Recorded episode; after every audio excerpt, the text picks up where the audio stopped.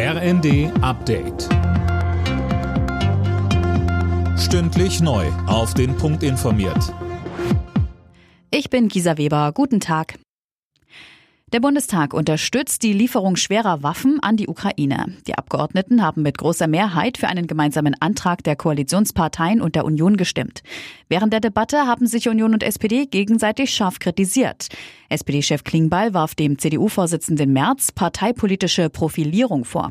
Merz hatte zuvor bemängelt, dass Bundeskanzler Scholz beim Thema Waffen immer wieder ausgewichen sei. Das ist nicht Besonnenheit, wie Sie es in den Ampelfraktionen versuchen, in den letzten Tagen zu erklären. Das ist Zögern, das ist Zaudern und das ist Ängstlichkeit.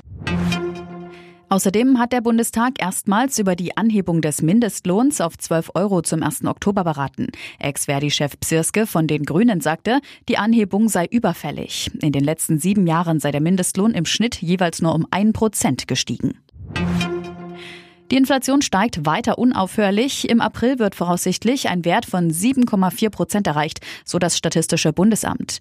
Ähnlich hoch war die Inflationsrate in Deutschland zuletzt Anfang der 80er Jahre infolge des ersten Golfkriegs. In Deutschland heiraten so wenige Paare wie noch nie.